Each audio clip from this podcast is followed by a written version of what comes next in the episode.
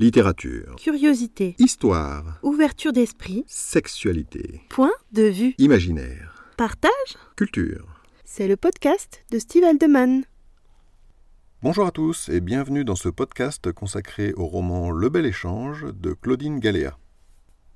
Pour en faire un résumé succinct, je dirais qu'il s'agit d'une relation de maîtresse à élève entre une femme mûre et une autre plus jeune, dans un cadre sadomasochiste. Quand on lit un roman, on peut le trouver bon ou mauvais, et parfois on ne sait pas. Du moins, il faut du temps pour qu'on se fasse une idée. Pour ma part, ce livre fait partie de cette dernière catégorie. Le bel échange commence par une petite annonce rédigée en trois lignes. Cherche jeune fille, 20 ans, brune, bien en chair, 1m65 maximum, novice, intelligente, pour dressage au plaisir. C'est une femme qui l'a publié, d'un certain âge. Quel âge? Je ne me souviens plus si cette information est donnée, et ça n'a pas d'importance. Je crois me souvenir qu'aucun autre prénom n'est donné dans le livre, à part celui de Pauline, la jeune femme qui va répondre à l'annonce. Cela contribue à donner à cette histoire une ambiance particulière.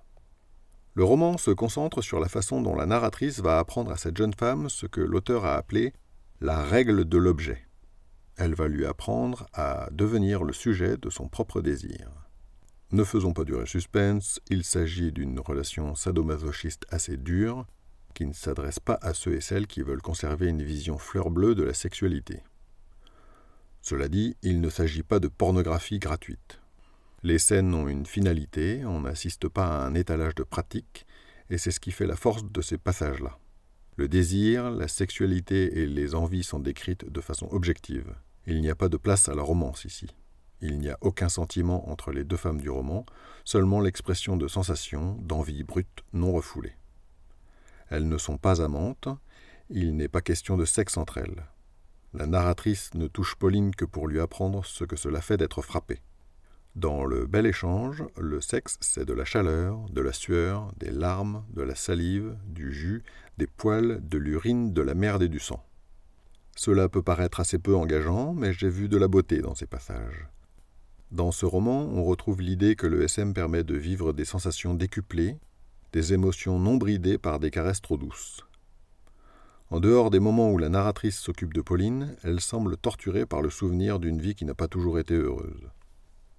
Ce livre est une illustration criante de ce que j'ai déjà dit à propos des personnages masculins dans la littérature BDSM et de la façon dont ils sont traités par certaines autrices. Il n'y a pas vraiment d'hommes dans ce livre, il n'y a que l'évocation d'un père malade et la présence de caricatures d'hommes brutaux et bestiaux qui vont servir au dressage de Pauline.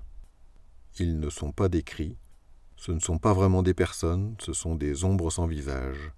On dirait des bêtes qui passent leur temps à baiser, crûment, violemment. Cela signifie-t-il que l'auteur a cette vision des hommes?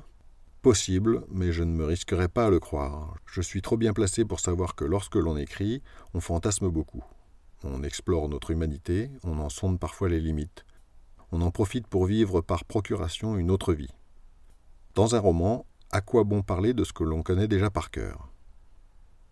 L'un des points forts de cette œuvre, c'est son style très épuré. Les phrases sont courtes et l'action n'est pas ou peu expliquée. C'est le royaume de l'émotion brute. Du coup, le lecteur reste seul face à un texte qu'il peut paraître difficile de cerner de prime abord. C'est ce qui m'a marqué, et c'est la raison pour laquelle je rédige cet article à son sujet. D'ailleurs, je vous invite à lire ce roman et à me dire en commentaire ce que vous en pensez, car je n'ai pas d'avis définitif. L'auteur est finalement assez peu connu, je n'ai pas trouvé grand-chose à son sujet. La page Wikipédia qui lui est consacrée ne permet pas de se faire un avis sur ses motivations. En rédigeant cet article, j'en viens à me dire qu'il y a du Virginie Despentes dans ce livre. Une plume acérée, efficace et une vision qui est intéressante justement parce qu'elle sort de l'ordinaire. Les rares critiques que j'ai trouvées sur ce roman ne sont pas très positives, et les interprétations qui sont faites de l'ouvrage ne m'ont pas convaincu. J'ai la sensation que ceux qui ont rédigé les articles que j'ai lus sont restés un peu perdus, comme moi, mais qu'ils se sont forcés à donner un avis malgré tout. L'auteur n'a pas donné beaucoup d'explications sur cette œuvre, il n'y a pas de préface. La seule chose qui est indiquée à la fin de l'édition que je possède, c'est qu'une partie de ce texte est issue d'une commande de France Culture.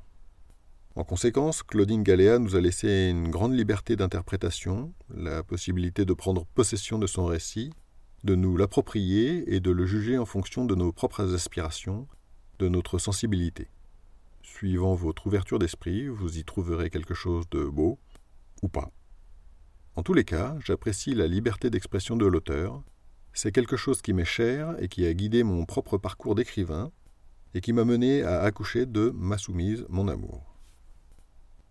Vous pouvez découvrir les liens en description pour approfondir les sujets dont j'ai parlé. Si vous avez écouté cet épisode en podcast, je vous invite à vous rendre sur mon site stevehaldeman.com pour y découvrir les liens en question, d'autres articles, ainsi que les romans que j'ai écrits et ceux qui seront bientôt publiés. Je vous souhaite une excellente journée et à bientôt dans un prochain numéro.